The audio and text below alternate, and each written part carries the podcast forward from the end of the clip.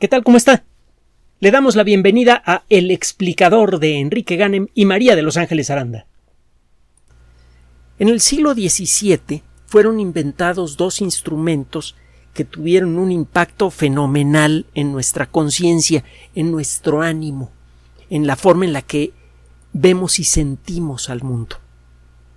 Uno de estos instrumentos fue el microscopio y el otro fue el telescopio y eh, en ambos casos estuvo involucrada la misma persona, Galileo Galilei. No sabemos exactamente quién inventó el microscopio.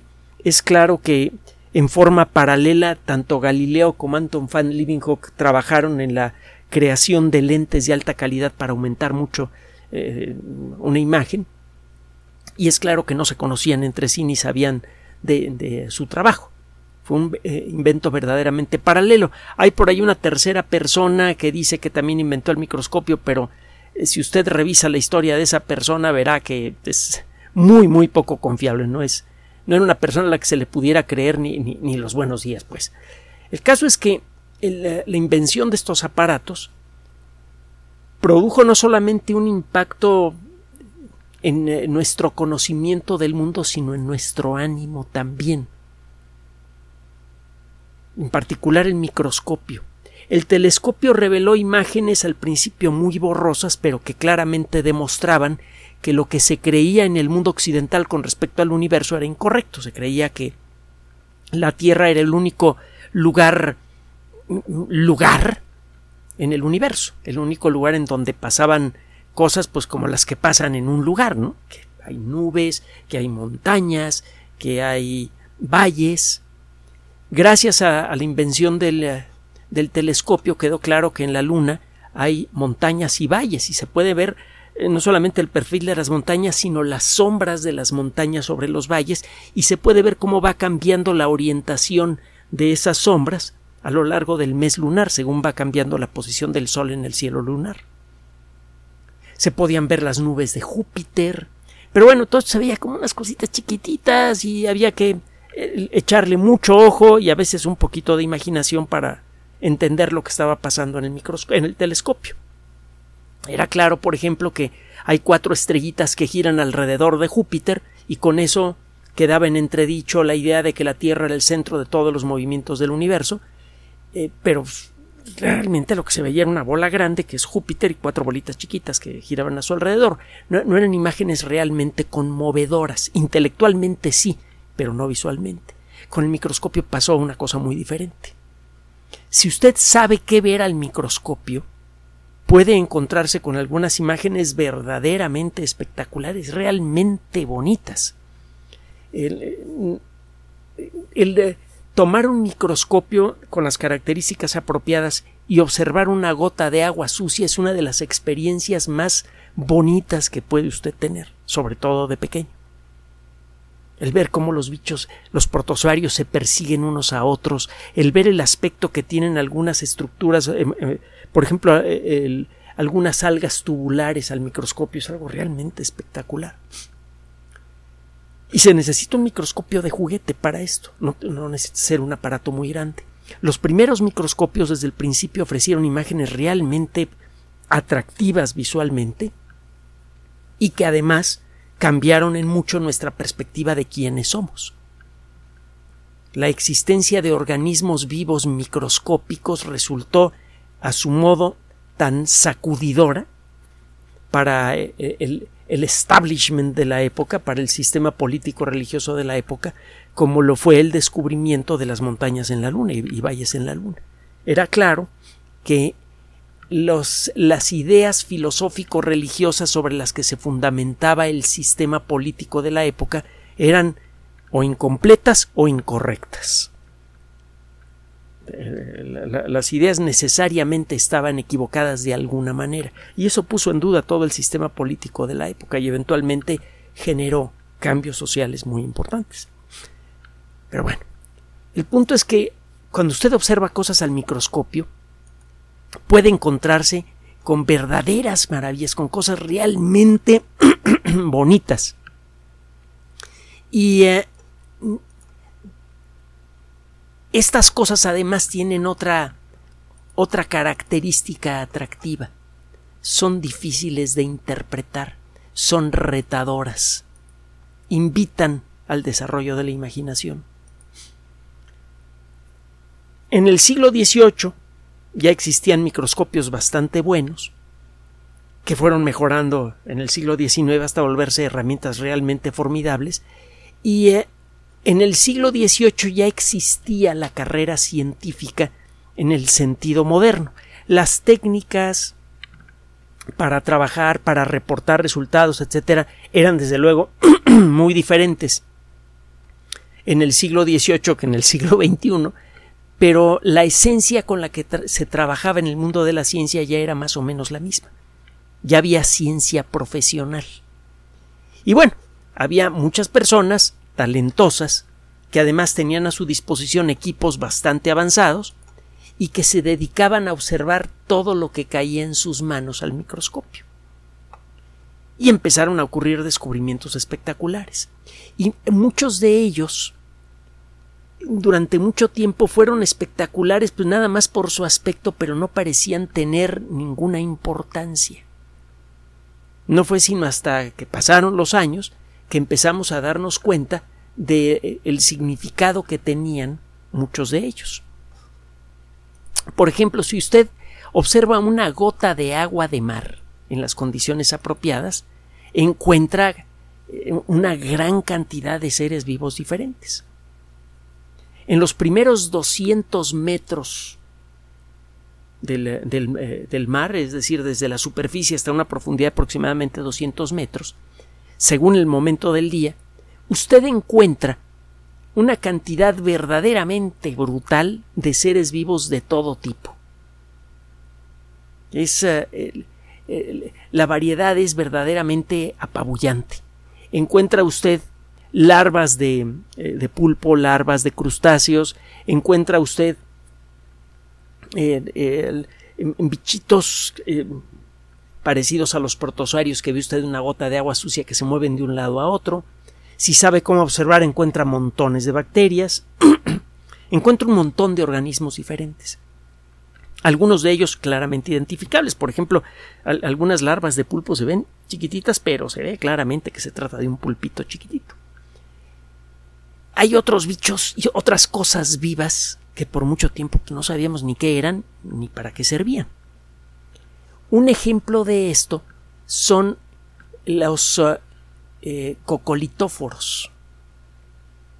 Son unas estructuras increíblemente pequeñas, son células individuales que parecían estar cubiertas con unos disquitos pequeños.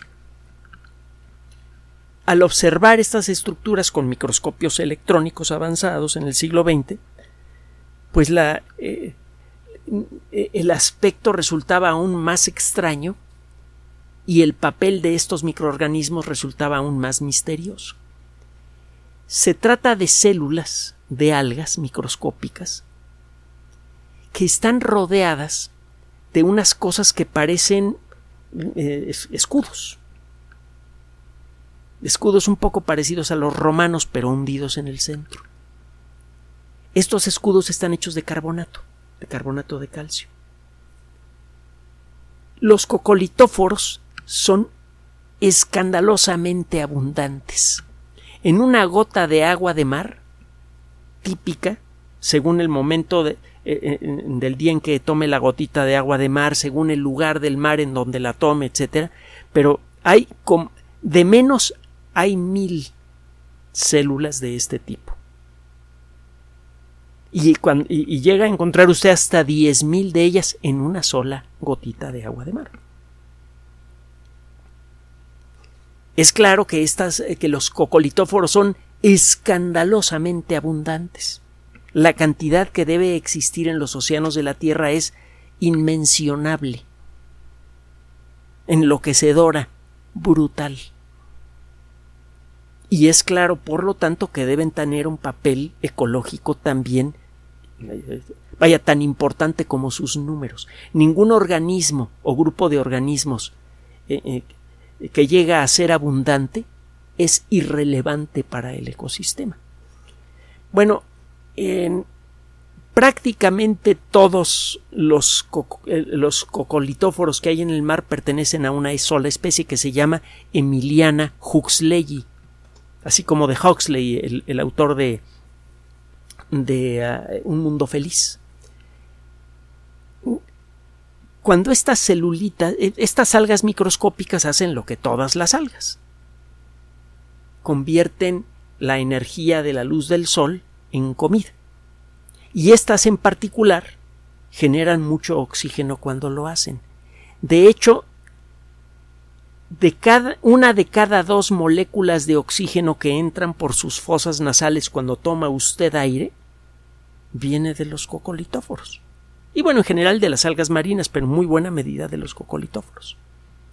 Entonces, estos eh, microorganismos extraños que no se sabía de qué la giraban, resulta que son fundamentales para que usted y yo podamos seguir vivos. Y no solamente nosotros. Prácticamente todo el ecosistema terrestre, con unas pocas excepciones, depende de la actividad de, estas cosas. Y bueno, si son tan importantes, la pregunta que probablemente ya tiene usted en la cabeza se vuelve doblemente importante. ¿Para qué demonios le sirve a este bichito rodearse con estos disquitos de carbonato? A eso vamos a llegar en un momento más. Primero vamos a ver qué significado ecológico tiene la existencia de estos disquitos. Cada una de estas células puede rodearse por quizá una o dos docenas de estos discos. Cada, cocolitóforo tiene entre una y dos docenas de estos disquitos. Estas celulitas durante un tiempo están haciendo lo suyo, tomando la luz del sol, un poquito de dióxido de carbono disuelto en agua, generan su propia comida, producen oxígeno. Cuando se mueren, el, el, alga que está dentro se descompone y la cubierta de carbonato, que a final de cuentas es esencialmente la misma sustancia química que forma a las conchas de las ostras, por ejemplo, pues no se descompone tan fácilmente. Estas esferitas de carbonato que antes tenían en el centro una célula de un alga eh, generadora de oxígeno, este, eh, ahora se quedan huecas y se empiezan a hundir.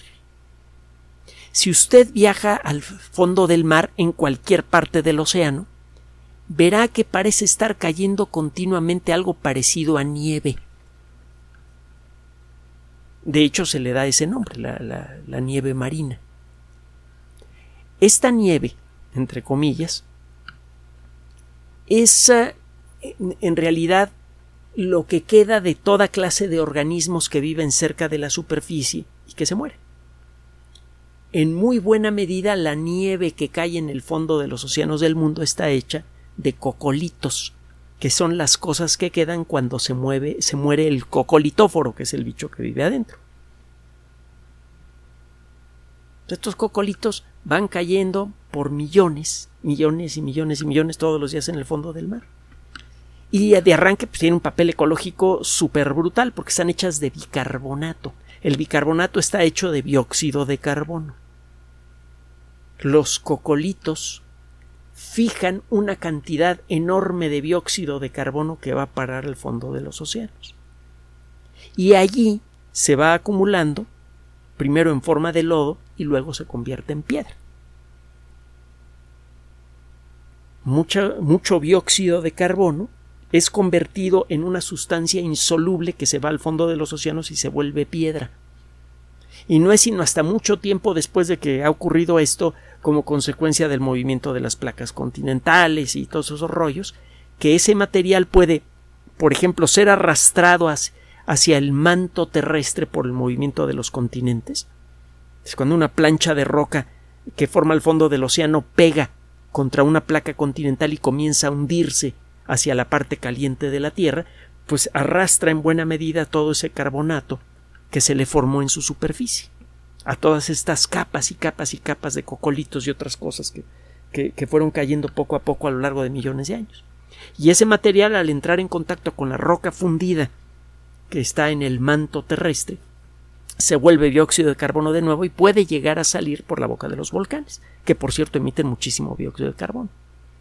El caso es que, gracias a los cocolitos, una cantidad brutal de dióxido de carbono queda es arrancada de la atmósfera y se convierte literalmente en piedra. proceso toma mucho tiempo, pero se vuelve piedra. Entonces, de arranque, eh, los cocolitos tienen un segundo papel ecológico supervital. El primero es la producción de grandes cantidades de oxígeno y el segundo es la fijación de cantidades brutales de dióxido de carbono. Eso, eh, de nuevo, pues, es algo muy, muy significativo. Parece que existe otro aspecto, no parece, existe otro aspecto especialmente importante de los cocolitos que habíamos ignorado hasta hace poco y que es crucial, pero súper crucial para el, el buen funcionamiento del ecosistema terrestre. El trabajo que le voy a mencionar lo encontramos Ángeles y un servidor en la revista Science Advances, de la que hemos hablado en otras ocasiones, que es eh, controlada por Editorial Science, de la que ya hemos hablado mucho, ¿no? Una super revista de investigación de, de, primerísima eh, calidad. Bueno, resulta que como consecuencia de estos trabajos, este grupo de investigación encontró algo interesante. Resulta que pasa lo siguiente, esto lo encontraron estos investigadores. Tiene usted una de estas eh, celulitas, de estas algas unicelulares, que están rodeadas de, estas, de estos disquitos de carbonato de calcio. Se muere el bichito. Se sueltan estos disquitos de carbonato. No caen directamente al fondo del mar, son tan ligeros que pueden tomar años. No sabemos cuántos, pero muchos años en llegar al fondo del mar. Y basta con una pequeña corriente marina para que un cocolito, un pedacito de, de, de ah, uno de los disquitos que se caen de este bichito cuando se muere, para, basta con una pequeña corriente para que uno de estos disquitos que ya estaba a 200 metros de profundidad se ha empujado casi hasta la superficie. Bueno, lo que encontraron es que en, en muchas ocasiones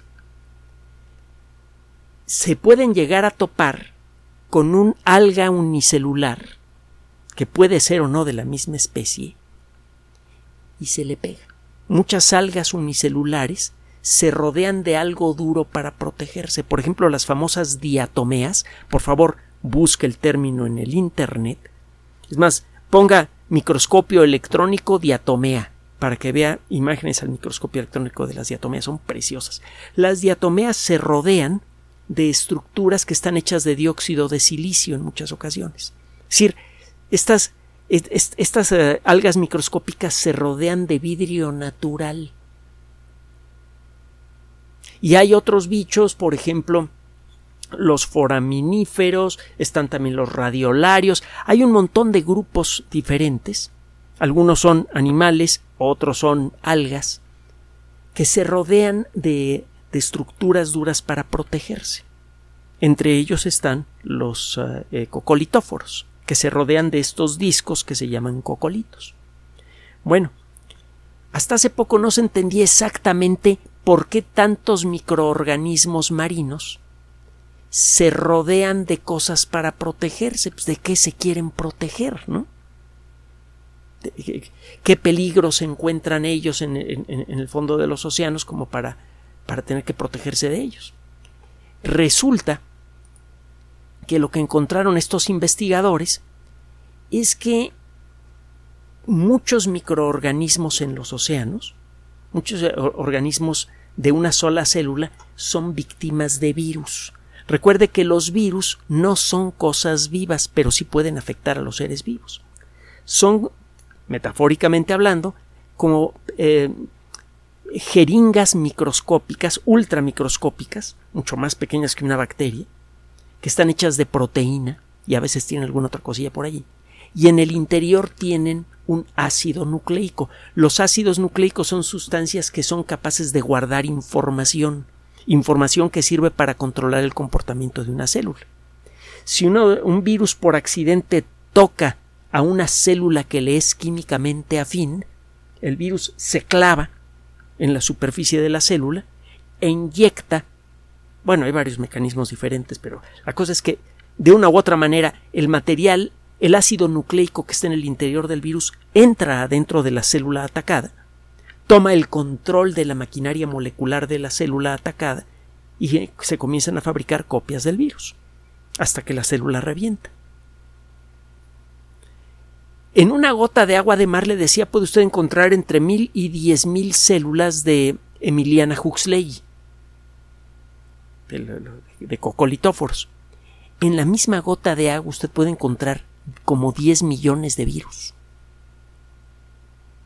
Eso significa que los organismos unicelulares, bueno, los organismos microscópicos en general, pero sobre, sobre todo los unicelulares que viven en el mar, viven rodeados de enemigos. En el mejor de los casos, por cada célula de esta, de, de esta alga, pues hay como 100 virus. Y estos virus en principio pueden llegar a destruir a la célula si la llegan a infectar. Entonces esta célula vive continuamente rodeada a corta distancia de centenares o incluso miles de enemigos. Es importante que los virus no destruyan a estas células porque pues, de ahí viene el oxígeno que sirve para que respiremos y gracias a la actividad de estas células em, estos organismos unicelulares es que se fijan millones de toneladas de dióxido de carbono todos los días se convierten en piedra. Pero hay un problema.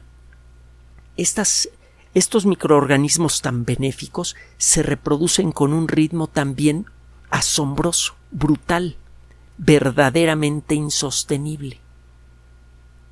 Entonces, si no existiera un mecanismo que permitiera controlar el crecimiento explosivo de las poblaciones de Emiliana Huxley, en cuestión de pocos días acabarían con los océanos de la Tierra.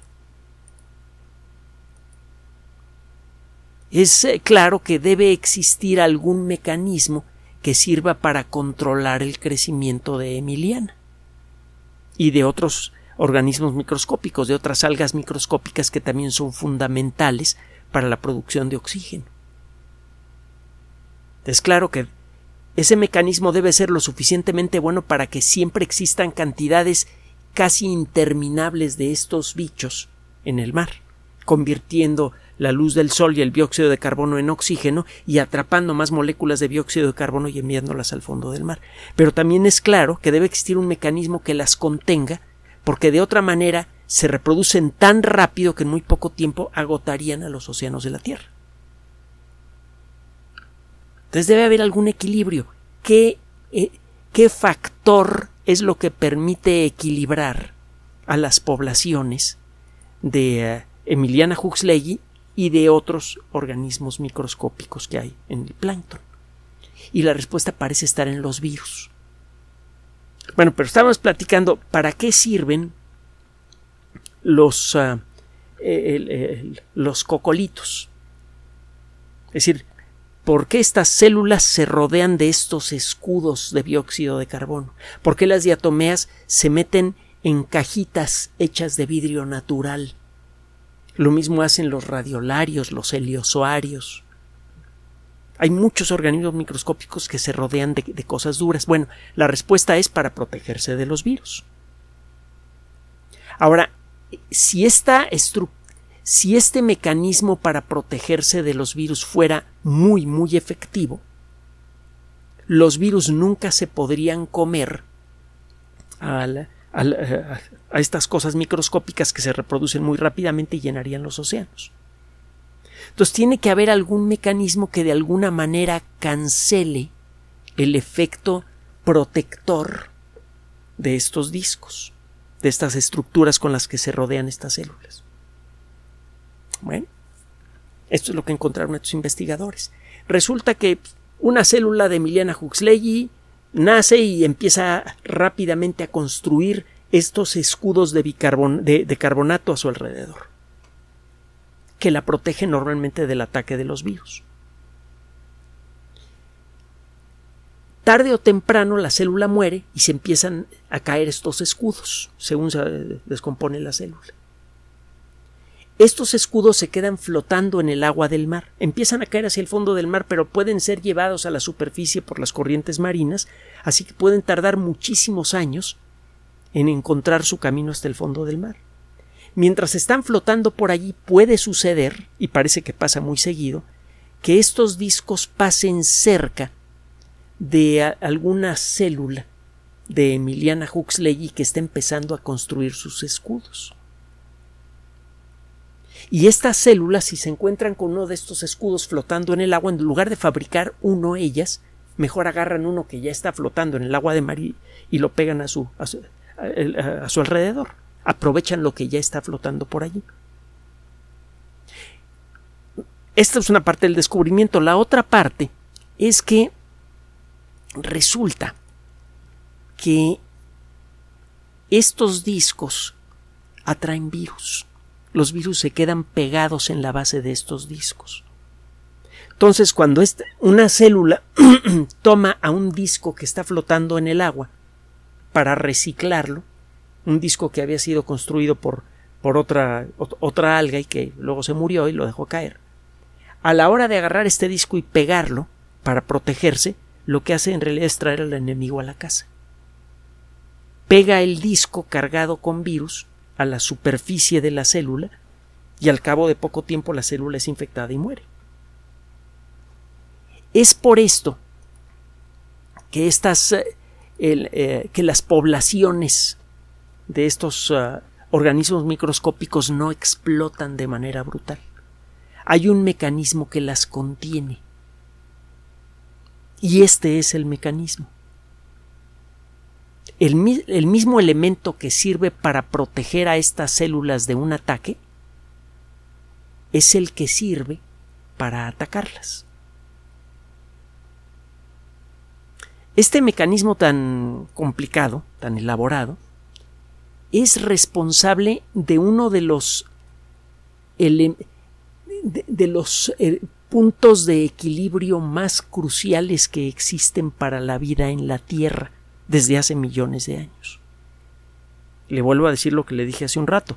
Si la población de Emiliana Huxley creciera muy muy rápidamente, si no hubiera nada que contuviera el crecimiento explosivo que es natural de estas poblaciones que se reproducen rapidísimo, en muy poco tiempo el mar se haría inhabitable para casi cualquier bicho. Empezarían a morir por millones toda clase de organismos, eso haría que el mar se convirtiera en una masa gigantesca de agua pútrida que en lugar de producir oxígeno lo absorbe, y con eso se acaba el ecosistema terrestre, en cuestión de días. Ahora, si el mecanismo que sirve para evitar la reproducción de estas algas fuera demasiado intenso, habría muy pocas algas de este y de otros tipos en el agua del mar, y entonces no se produciría suficiente oxígeno para que usted y yo pudiéramos estar vivos aquí. El contenido de oxígeno de la atmósfera terrestre es consecuencia de un, eh, de un equilibrio muy frágil que existe entre estas dos fuerzas poderosas, el superritmo de reproducción ultra rápido que tienen todos los organismos microscópicos que viven en el plancton marino, en particular las algas microscópicas, y los virus que continuamente están destruyendo a la mayoría de las nuevas células que nacen cada segundo. Solo sobrevive una pequeña fracción del total de células que son generadas cada segundo en todos los océanos terrestres y con eso es suficiente para mantener al océano poblado por millones y millones de estas algas microscópicas que producen muchísimo oxígeno y fijan mucho dióxido de carbono. Entonces ahora resulta que los virus marinos tienen un papel crucial para el equilibrio ambiental del planeta. Hay muchas sorpresas involucradas en este trabajo. Y otra sorpresa es ah, incómoda muchas sustancias que arrastran todos los días los ríos hacia los océanos llevan residuos industriales de todo tipo, incluso las aguas tratadas no quedan perfectamente limpias, llevan toda clase de residuos industriales. También llevan una cantidad brutal de agroquímicos que estamos utilizando en cantidades enloquecedoras para producir suficiente alimento para las ocho mil millones de personas que ya somos. Y recuerde que cada día se agregan más de 330 mil bocas nuevas que alimentar. Entonces hay que producir cada vez mucho más comida y para eso usamos cada vez muchos más agroquímicos. Y esos agroquímicos en muy buena medida no se quedan en el lugar en donde los avientan, herbicidas, bueno, pesticidas de todo tipo, fertilizantes. Esas sustancias son arrastradas por el agua de riego, llegan a los ríos y ahí llegan a los mares. en suma, los ríos del mundo están llevando veneno, venenos de muchos tipos diferentes, al océano terrestre. Y no sabemos cuáles de las miles de sustancias diferentes creadas por eh, la especie humana y que son arrojadas irresponsablemente a los océanos podría romper el equilibrio entre Emiliana Huxley y otras algas microscópicas y los virus que las contienen. Si se llega a romper ese equilibrio, pues ya le dije lo que podría pasar en muy poco tiempo.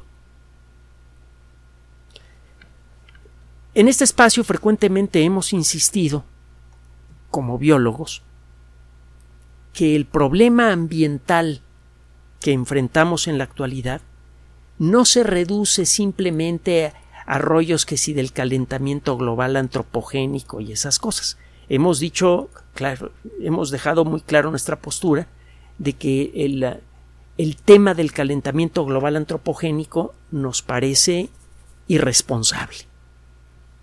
Es una distracción creada con la intención de eh, abrir mercados para los automóviles eléctricos.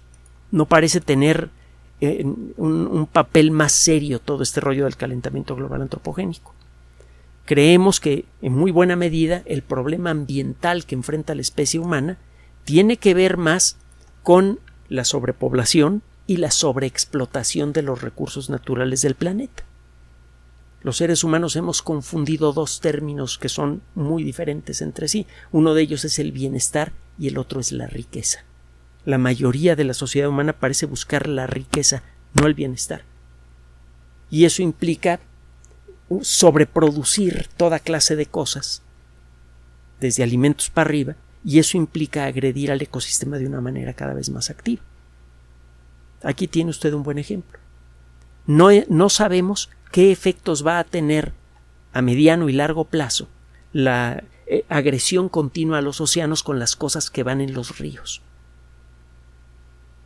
Una agresión que crece todos los días como consecuencia del problema de la sobrepoblación y de un esquema que busca generar riquezas fabulosas a costa de lo que sea, para luego concentrarlas en pocas manos.